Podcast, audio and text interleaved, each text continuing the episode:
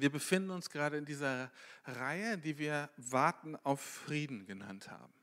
Die Offenbarung. Also, und je nachdem, wie alt ihr seid oder was, ja, wie lange ihr schon in Deutschland lebt hier, ähm, ist diese Frage des Wartens nach Frieden ja in unserem Kontext gar nicht so, wie soll ich sagen, sie ist gar nicht, vielleicht gar nicht so relevant. Durch die Generationen und in den letzten Jahr, äh, ja, Jahrzehnten war doch Frieden. Also die meisten von, oder alle, die in Deutschland aufgewachsen sind, haben keinen Krieg erlebt in ihrem Leben jetzt. Aber es war Frieden, der immer mit Angst gespickt war, immer mit Bedrohung. Es ist so eine Stimmung, die immer wieder auch durch neue Ängste, durch neue Bedrohungen, sei es damals im Kalten Krieg, die nukleare Bedrohung oder was auch immer, gerade auch in dieser letzten Zeit, immer wieder neu durch Ängste befeuert wurde. So weit, dass es einen internationalen Ausdruck für ja, dieses Lebensgefühl der Deutschen gibt. Das nennt sich German Angst. Ich weiß nicht, ob ihr das schon mal gehört habt. Ja? German Angst ist tatsächlich, auch in, England, in Amerika wird das so benutzt und das steht dafür, dass wir als Gesellschaft dazu neigen, und damit meine ich jetzt nicht den Einzelnen, vielleicht sagst du, ich mache mir gar keine Sorgen, worüber soll ich mir schon Sorgen machen? Aber so das, der gesellschaftliche Trend ist, wir machen uns, wir neigen dazu, uns zu sorgen und wir haben vielleicht sogar vor Veränderungen ähm, und Risiken Angst. Also, wo man sagt, ah, da fühle ich mich nicht wohl mit. Obwohl es uns letztlich total gut geht. Wir sind alle versorgt aber wir spüren diese Versorgung nicht und wir spüren trotzdem Angst. Und in der Bibel ist Frieden ein Riesenthema, ja? weil es uns als Menschen auf dieser Welt kultur- und herkunftsübergreifend total, ja, ein total zentrales Thema ist. Und so bekommt Jesus schon in den prophetischen Büchern des Alten Testaments den Namen des Friedefürsten. Er ist der Herrscher, der Frieden bringt. Da, wo er kommt, ist Frieden. Und das Wort Frieden selbst, das Wort Shalom im Hebräischen hat ein ganz weites Bedeutungsspektrum. Da geht es über Heilung und Heil, tiefste Zufriedenheit. Du hast alles, was du brauchst. Es ist die Abwesenheit von Krieg natürlich. Es ist Segen. Es ist ein langes Leben ähm, und ein erfülltes Leben. Es ist Freude, Jubel. Es ist Sicherheit. Man könnte über dieses Wort alleine, glaube ich, oder auch über die Bedeutung dieses Wortes Shalom ein Leben lang predigen. Und ich glaube sogar, es würde uns gut tun, wenn wir mehr darüber hören würden, weil das alles ist, worauf die Menschheit wartet. Vielleicht kannst du dich damit so ein bisschen identifizieren, wenn du diese Worte hörst. Heilung, Heil, tiefe Zufriedenheit, Abwesenheit von Krieg und Streit, Segen, langes Leben und so weiter und so weiter. Das ist das, wonach wir uns sehen, vielleicht viel, viel mehr als nach allem anderen. Und all das ist etwas, worauf diese Menschheit wartet und die, was sich durch Gott erfüllen soll. Und so ist das Neue Testament immer wieder die Botschaft, diese gute Nachricht, dass der Shalom von Gott durch Jesus Christus in diese Welt kommt. Das ist eine Versicherung, dass unsere Hoffnung also wirklich berechtigt ist. Und dass Gott das wiederherstellen will, was er sich eigentlich mit dieser Welt ursprünglich gedacht hat. Wir warten also auf Frieden, wir warten auf diesen Shalom.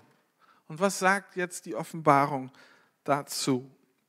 In der letzten Woche hat Eckhard so ein bisschen von dem Kontext erzählt, in dem die Menschen, die ersten Leser der Offenbarung, so gelebt haben. Er hat erklärt, wie es ihnen ging. Und es ging sogar um die konkreten Gemeinden hinaus, die in diesen sieben Städten sind, weil die Symbolik, die wir in der Offenbarung sehen, darauf schließen lässt, dass es nicht nur sieben Gemeinden sind, über die Eckhard in der letzten Woche geredet hat, sondern wir mit sieben die Zahl der Vollständigkeit oder der Gesamtheit der Gemeinden gemeint ist.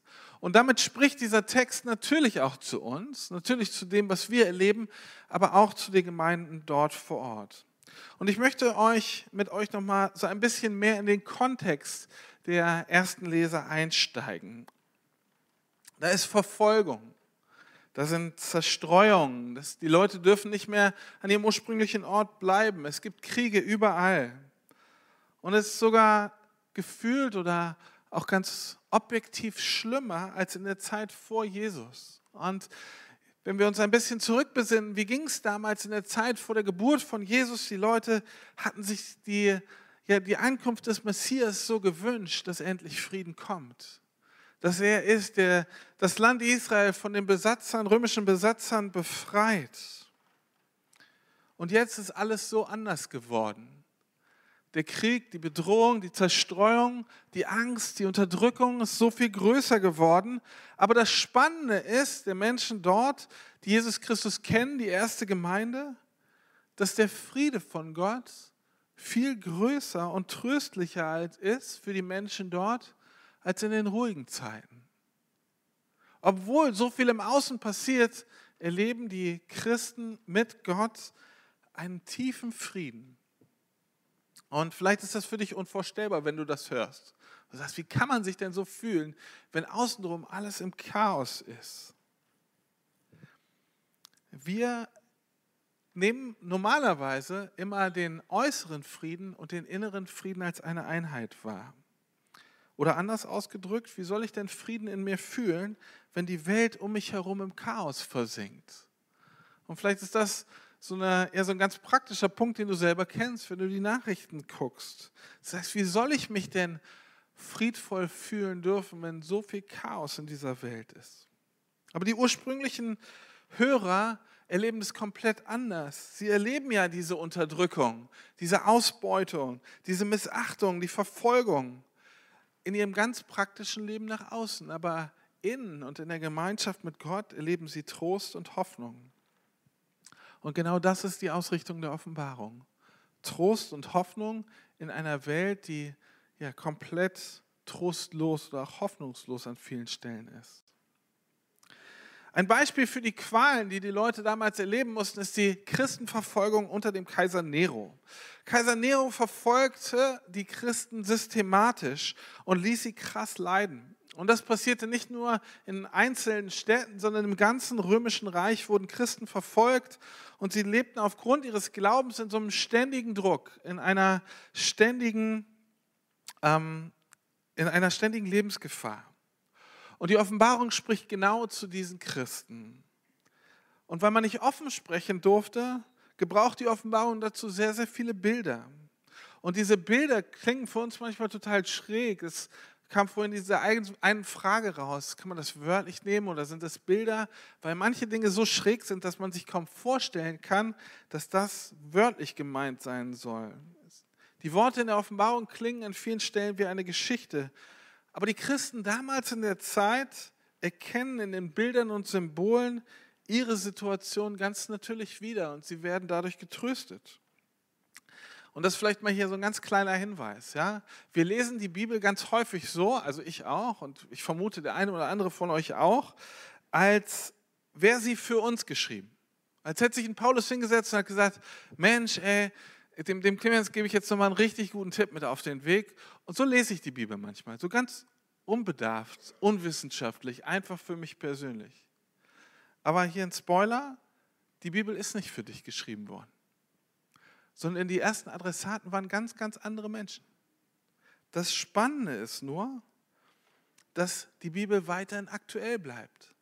Dass obwohl sie für ganz andere Menschen in ganz anderen Bezügen geschrieben wurde, sie letztlich Dinge beschreibt, die für uns heute immer noch relevant sind. Und damit bleibt auch eine Spannung, dass noch nicht ganz aufgelöst ist, was ist denn schon passiert und was wird noch passieren. Und wir wollen in, der, in dieser Reihe der Offenbarung so ganz bewusst auch darüber sprechen, dass die Offenbarung ein Buch der Hoffnung ist. Und ich glaube, dass die Menschen in den ersten Jahrhunderten die Offenbarung genauso gelesen haben. Dass sie in neue Hoffnung geht, weil alles um sie herum unsicher war. Wirklich unsicher. Mit Verfolgung, Leid, Ungerechtigkeit. Und in all diesen krassen Situationen bekommen sie diese eine Botschaft, dass Jesus Christus als Herrscher in diese Welt zurückkommen wird und er stärker ist als alle Unterdrückung, alles Leid, was jetzt passiert. Und mit diesem Bild der Herrschaft startet Offenbarung Kapitel 4. Und da möchte ich euch mal zwei Verse vorlesen. Und im selben Augenblick sah ich im Geist einen Thron im Himmel, auf dem jemand saß. Und der, der auf dem Thron saß, war so strahlend wie Edelsteine, wie Jaspis und Karneol. und ein Glanz wie der eines Smaragdes umleuchtete seinen Thron wie ein Regenbogen. Und hier wird dieses Bild eines Throns beschrieben. Der Thron, auf dem Gott selber sitzt. Es ist so wie ja, diese Bilder, die wir vielleicht manchmal aus dem Oval Office kennen, wo der äh, amerikanische Präsident sitzt oder ein Blick ins Bundeskabinett ab und zu, wo klar werden soll, an dieser Stelle werden die Entscheidungen getroffen. Hier ist die Macht der Welt. Und dieses Bild ist für die Christen damals der Trost schlechthin. Wer auch immer denkt in den nächsten Kapiteln, wer auch immer denkt, dass er auf dem Thron sitzt, dass er diese Weltherrschaft innehat, dass er einen Herrschaftsanspruch hat, egal welcher König oder Kaiser da kommen mag, welcher Präsident oder welcher Kanzler, diese Person liegt falsch. Weil Gott es war, ist und derjenige bleiben wird, der auf dem Thron sitzt. All das wird hier beschrieben. Er ist der zentrale Charakter. Er herrscht. Und ihn schiebt von diesem Thron nichts herunter. Alles andere passiert unter ihm. Und wenn wir jetzt den Kontext noch einmal in den Kontext der damaligen Christen hineinschauen, die das lesen, die leben in einer Welt, in der der römische Kaiser seinen Anspruch auf die Weltherrschaft geltend macht. Und nicht nur das, er verlangt es, als Gott angebetet zu werden. Und dieses Bild stellt genau diesen Anspruch, genau das, was sie in ihm Außen erleben, all dieses Wunschdenken des Kaisers komplett in Frage. Egal was passiert, egal was der Kaiser euch sagt, Gott bleibt auf dem Thron. Und dort herrscht er so anders als alle Throne, alle Regierungsbüros dieser Welt. Er leuchtet in Herrlichkeit. Und jetzt wird gerade im Blick auf die Gemeinden so deutlich, warum sie Jesus Christus an die erste Stelle ihres Lebens stellen sollen. Weil egal, was die Umstände sind, egal, was um sie herum passiert, Jesus bleibt der König und Herrscher dieser Welt. Er ist es und er bleibt es. Und so haben sie Hoffnung auf Frieden in Jesus.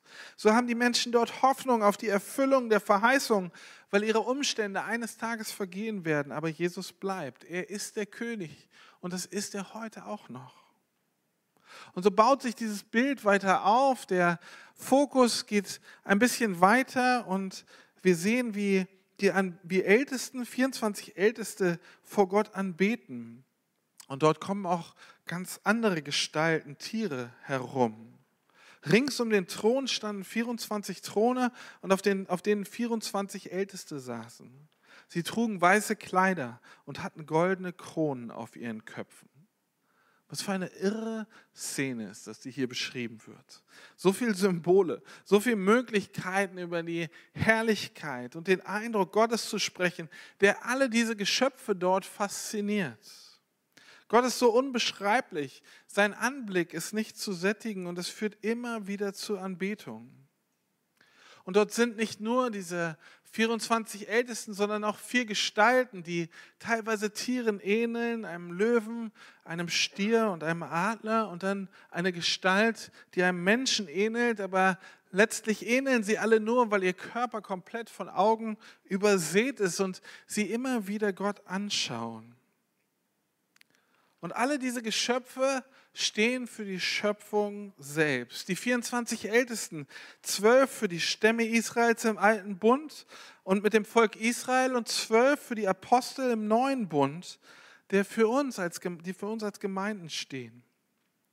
Und der König der Tiere, dieses löwenähnliche, diese löwenähnliche Gestalt und letztlich auch die Krone der Schöpfung, der Mensch, sie beten Gott an und sie legen vor ihm alles nieder. Die ganze Schöpfung verehrt Gott und sie können nicht anders, als ununterbrochen ihn zu ehren.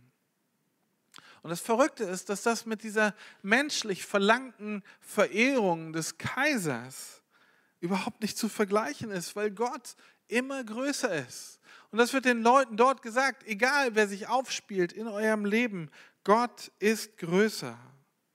Aber damit genau diese Botschaft kommuniziert werden kann, damit sie nicht direkt von Rom kassiert wird, zensiert oder zerstört wird, beschreibt Johannes das hier in diesem Bild. Und wir verstehen also, der Trost der Leser und der Hörer besteht genau darin, dass alles Menschengemachte, alles Selbstüberhöhende vor Gott gar keine Macht mehr hat. Es geht um den wahren König, den alle Schöpfung anbetet und dem, neben dem nichts Bestand hat. Und die Szene erweitert sich noch einmal. Es wird nämlich eine Schriftrolle herbeigebracht, die mit sieben Siegeln verschlossen ist. Aber das Problem ist, dass niemand die Autorität hat, diese Siegel zu öffnen. Und das ist wieder für uns so eine Symbolik, die ganz, ganz schwer zu verstehen ist, die man nicht so natürlicherweise aus unserem, wie soll ich das sagen, aus unserem E-Mail-Kontext erklären kann. Aber in einer Zeit, in der schriftliche Kommunikation von Botschaften ausschließlich Königen vorbehalten war, war das Siegel immer eine Garantie, dass ein Brief nur von einer autorisierten Person geöffnet werden konnte. Und gleichzeitig war das Siegel für die, auch die Garantie für den Empfänger, dass die Botschaft wirklich von dem kam, wer es behauptet, dass er sie gesandt hat. Und so ist jetzt niemand würdig, diese Schriftrolle zu öffnen, weil das Siegel noch nicht gebrochen werden darf. Und jetzt erweitert sich die ganze Lage noch einmal und, und das tut es in einer sehr bildlichen Form. Eine Gestalt taucht auf, die als Löwe und als Lamm beschrieben wird. Zwei Beschreibungen, die Bibelkenner und wenn ihr schon eine Weile dabei seid, vielleicht in so einem Einklang, was für, sich für euch völlig normal anhört. Ja? Der Löwe und das Lamm. Das sind zwei Bilder, mit denen Jesus auch beschrieben wird. Auf der einen Seite dieses majestätische Bild eines Löwen, der Löwe aus dem Stamme Juda, er ist der Herrscher, er kann alles unterwerfen. Und das zweite Bild, dieses Lamm Gottes, mit dem Jesus beschrieben wird. Das Lamm, was zur Schlachtbank ähm, ähm, geführt wird, um geschlachtet zu werden, getötet zu werden und sich nicht wehrt. Und in diesen beiden Bildern liegt eine krasse Spannung. Der Löwe, dieses starke und mächtige Tier, und das Lamm, was keine Kraft hat, keine Zähne, es hat keinen Herrschaftsanspruch. Und vielleicht kennst du diese Spannung und die, diese Spannung kannte die Gemeinde in dieser Zeit auf jeden Fall. Wir sind auf der einen Seite von Jesus gesandt. Wir haben einen Auftrag. Wir sollen mit ihm in Macht und Kraft leben. Und gleichzeitig ist es diese Spannung, die Jesus am Kreuz als König selbst erduldet. Wir erleben Gottes Kraft zwar in uns, aber wir erleben auch so viel Schwachheit, vielleicht sogar Versagen in uns. Aber dieses Lamm steht für den Anfang der Herrschaft Gottes. Durch das, was Jesus getan hat, richtet er seine Herrschaft auf. Und in ihm liegt die Macht, die Siegel zu brechen und damit Gottes neues Reich herbeizuführen. Und der Text sagt uns, dass in dieser Spannung die Macht liegt, die Siegel zu öffnen. Und jetzt werden verschiedene Gerichtsgeschehen äh, beschrieben ich kann hier leider aus Zeitgründen heute das nicht, ähm, ja nicht alles einzeln nennen, aber es passieren in diesen Siegeln folgende Dinge. Wir erkennen Krieg, wir erkennen Hungersnöte, wir lesen, dass viele Menschen sterben müssen oder viele Menschen auch wegen ihres Glaubens sterben müssen. Und letztlich schweigt die Erde. Und den Geschehen dieser sieben Siegel folgen Posaunen und Schalen, die über der Erde ausgegossen werden. Und auch dort werden ähnliche Konsequenzen immer wieder beschrieben. Und in der futuristischen Auslegung der Offenbarung, erinnert euch, was Marlon gesagt hat, dass es darum geht, es wird alles noch passieren. Also in dieser theologischen Deutung des Buches stehen uns alle diese Ereignisse noch bevor. Und ganz ehrlich, wenn man das liest, muss man Angst bekommen. Ich möchte euch auch erklären, warum ich nicht so denke, dass man diese verschiedenen Szenarien chronologisch auslegen sollte. In diesen drei verschiedenen äh, Kreisen werden verschiedene Gerichtsszenarien beschrieben, jeweils in sieben Schritten. Also dreimal sieben Gerichts, Gerichte, die dort beschrieben werden. Und in allen drei Zyklen passieren dann auch verschiedene Szenen. Und sie scheinen sich zu wiederholen. Sie scheinen sich sogar zu verstärken. Ähm, ich glaube allerdings nicht, dass wir das so chronologisch und historisch verstehen müssen, im Sinne, dass wir hier so eine Abfolge sehen. Ja? Also wie eine Zeitung, die wir aufschlagen und dann können wir sehen, ah, das passiert, ist das schon passiert? Was kommt also als nächstes? Es ist nicht chronologisch zu verstehen. Und ein Beleg dafür ist, dass zum Beispiel schon in der Offenbarung der Siegel oder im Aufbrechen der Siegel beim sechsten Siegel die Welt und alles, was zu unserem Universum gehört, vernichtet wird. Wenn das also chronologisch ist, dann machen die nachfolgenden Konsequenzen der Posaunen oder der Schalen ja kaum mehr Sinn, wenn noch irgendwas da ist, wenn nichts mehr da ist. Und dennoch gibt es so einen Unterschied zwischen den Siegeln und Posaunen und den Schalen. Die Siegel und Posaunen, all das, was dort passiert, ist ein Umkehrruf für die Menschen. Und dann letztlich ist das finale Gericht diese Schalen. Und in der Offenbarung wird das Warum der Siegel und der Posaunen und der Schalen gar nicht erklärt. Es wird erzählt, warum das passiert, sondern es wird nur berichtet, was passiert. Und es liegt jetzt an den Hörern zu verstehen, dass diese Berichte dazu dienen, sich an den einen zu wenden, bei dem sie Schutz bekommen bei dem Shalom ist, bei dem dein Friede ist. Und diese Wendung zu Gott hin, dieser, ja, dieser Fokus, den wir wieder neu verändern, das nennt die Bibel Buße. Es ist nämlich die Umkehr von dem selbstbestimmten Leben. Die Umkehr von dem, dass ich sagen kann, ja, ich weiß, wie es funktioniert. Indem wir unsere Interessen, unsere Aufmerksamkeit, unsere Sorgen nicht auf Gott richten, nicht zu ihm kommen, sondern sagen, wie, also uns selbst in uns verlieren wo wir unsere eigene Kontrolle versuchen zu halten, wo wir unsere eigenen Lösungswege und Bedürfnisse versuchen zu erfüllen. Und das Krasse ist, eigentlich betrifft diese Art zu leben jeden von uns. Mich betrifft sie auf jeden Fall und wahrscheinlich betrifft sie auch dich, dass unser Fokus so oft nicht auf dem ist, dass Jesus der Herrscher ist und uns versorgen wird, sondern wir überlegen, was können wir denn tun, wir lassen so schnell uns von Gott ablenken. Und wir vergessen in unserer Not, dass er die Lösung ist. Dass er der Herr ist, dem alle Aufmerksamkeit, alle Anbetung, alles Staunen, jede Freude gehört. So wie das in dieser Szene am Anfang von Kapitel 4 beschrieben wird, dass Gott immer wieder angebetet wird. Und gleichzeitig wird deutlich, dass die Beschreibungen, die hier geschildert werden, immer wiederkehrende Ereignisse meinen. Also quasi den Zustand dieser Welt beschreiben, in dem es immer wieder krasse Krisen gibt, krasse Angst, krasse Verfolgung, Krieg, Not, Hungersnöte.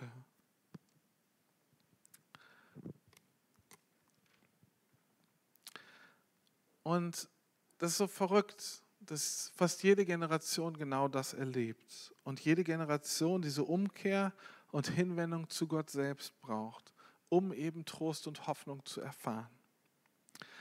Aber das Spannende in dieser ganzen Beschreibung ist, dass Gott uns in dieser Hoffnungslosigkeit der Welt nicht alleine lässt. Er ist und war und bleibt der Herrscher dieser Welt. Und er hat eine Perspektive für die Menschen, die sich nach ihm umdrehen, die seinen Ruf hören, die sich ihm zuwenden, damit wir ohne Angst in dieser Welt leben können.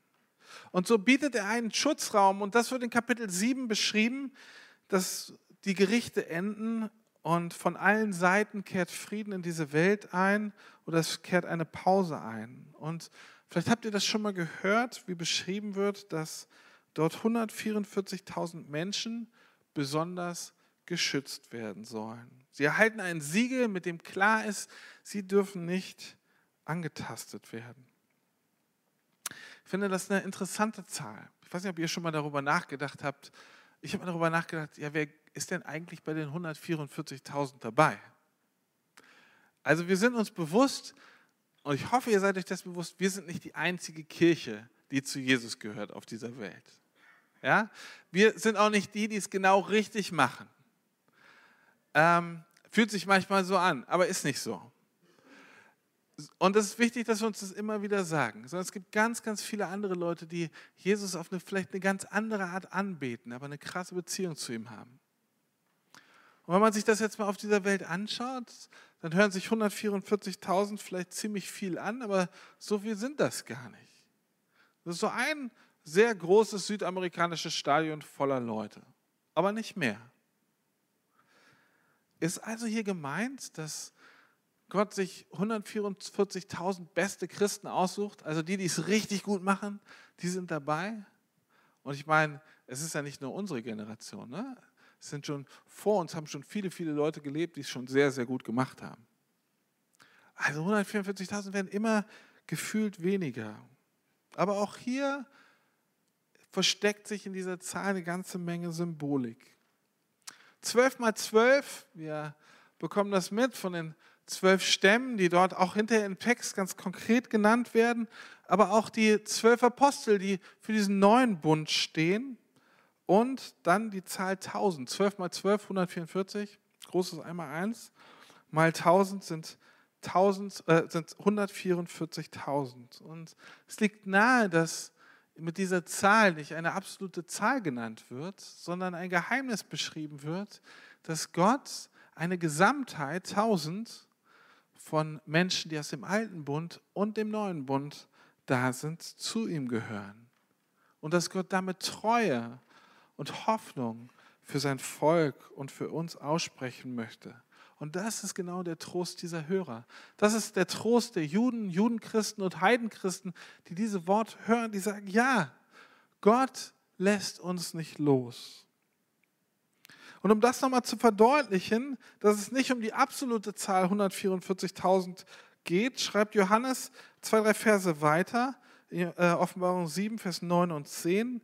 Danach sah ich eine riesige Menschensmenge, viel zu groß, um sie zählen zu können. Klammer auf, viel größer als 144.000 in absoluten Zahlen, Klammern zu aus allen Nationen und Stämmen und Völkern und Sprachen vor dem Thron und vor dem Lamm stehen. Und sie waren mit weißen Gewändern bekleidet und sie hielten Palmzweige in ihren Händen und sie riefen laut, die Rettung kommt von unserem Gott, der auf dem Thron, auf dem Thron sitzt und von dem Lamm. Und hier wird so deutlich, dass nicht nur das Volk Israel gemeint ist, sondern Menschen aus der ganzen Welt, du und ich, die sich zu Gott hinwenden. Die Gesamtheit der Menschen, die zu Gott gehören. Und sie preisen Gott dafür, dass er ihre Rettung in allen Schwierigkeiten, in allen Herausforderungen ist. Und er liebt dich so sehr, dass er alles für dich gegeben hat. Dass er die Rettung aus deinen Herausforderungen und Schwierigkeiten ist. Und diese, Menschen, diese Botschaft hören die Menschen in der krassen Bedrängung. Das ist ihre Hoffnung. Und das ist die Hoffnung, die sie Menschen weitergeben sollen, die noch in ihrer Angst festsitzen. Vielleicht kennst du ganz konkret Menschen in deinem Umfeld, die Angst haben. Angst vor der Entwicklung dieser Welt, Angst, wie sie überleben sollen, wie sie dieses Leben weiter gestalten sollen. Und die Leser der Offenbarung werden aufgerufen, indirekt aufgerufen zu sagen, ihr habt das Licht, lasst euer Licht scheinen, zeigt doch euren Herrn. Und dieses Leben bleibt eine krasse Prüfung, voller Herausforderungen, voller Angst. Und letztlich ist dieses Leben manchmal gefühlt gar nicht zu bestehen, sondern wir sind auf die Gnade und Freundlichkeit und Versorgung unseres Gottes so angewiesen. Aber diese Zeit, in der wir jetzt leben, wird eines Tages ein Ende haben.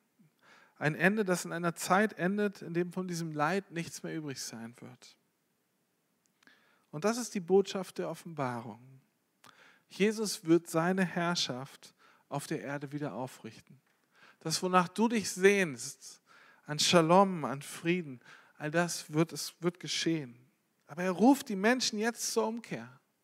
Er ruft dich dazu auf, deinen Fokus wieder auf ihn zu setzen, dass, du, dass wir gerettet werden, dass wir spüren, in diesen Herausforderungen und schwierigen Zeiten achten wir nur auf ihn. Und so erleben wir und sehen wir Gottes Herrlichkeit auf seinem Thron. Wir sehen seinen Frieden, seinen Shalom, das Heil und all das wird ausgegossen werden. Gott sitzt auf dem Thron und er regiert. Ich möchte, dass wir so einen ganz kleinen Moment still werden. Und vielleicht magst du ganz kurz deine Augen einmal schließen. Oh, musst du nicht, kannst ja auch gerne auflassen. Und stellt sie dieses Bild vor von diesem Thron, der in seiner ganzen Herrlichkeit und Schönheit strahlt. Von 24 Thronen mit Ältesten, die dort herumsitzen und sich vor Gott immer wieder verneigen, ihn anbeten, die über ihn staunen, die sich von nichts ablenken lassen, weil er so wunderbar ist. Und ich lade dich ein, dass du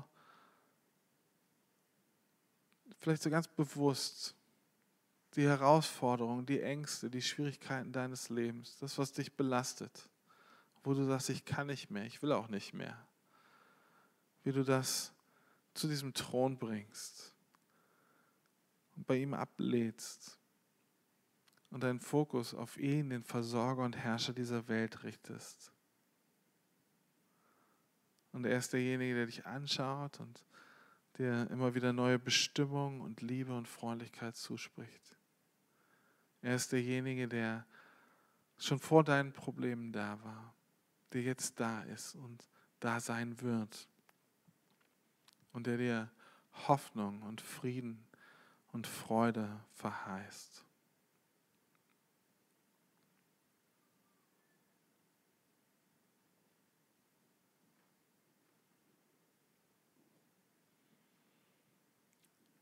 Jesus, du kennst unser Herz, du kennst mein Herz.